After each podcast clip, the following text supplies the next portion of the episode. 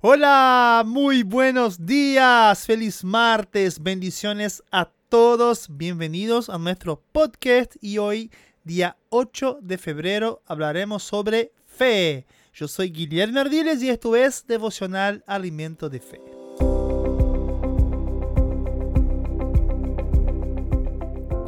Romanos capítulo 1 versículo 17 dice, Mas el justo por la fe vivirá.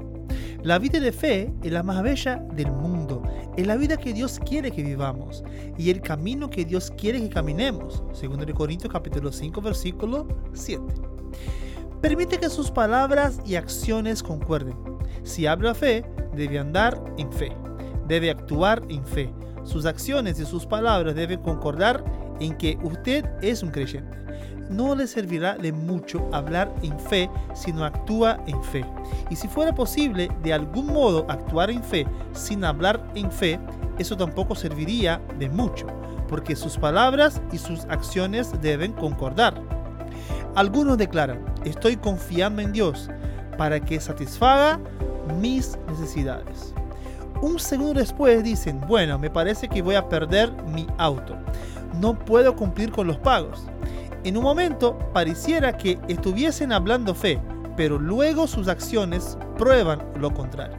Algunos incluso citan la palabra de Dios diciendo, sé que el Señor dijo en Filipenses 4:19, mi Dios pues suplirá todo lo que os falta conforme a sus riquezas en gloria en Cristo Jesús. Y yo estoy confiando en que Él satisfaga nuestras necesidades, pero parece que nos van a cortar el teléfono no podemos cumplir con este pago. Ellos admitieron mentalmente la verdad de esta escritura, pero no actuaron como si lo fuera. Empiece a actuar en la verdad de la palabra de Dios. Queridos, este mensaje de hoy me hizo recordar un texto de Gálatas 5 que dice, si tú tienes el Espíritu, ande como si lo tuviera.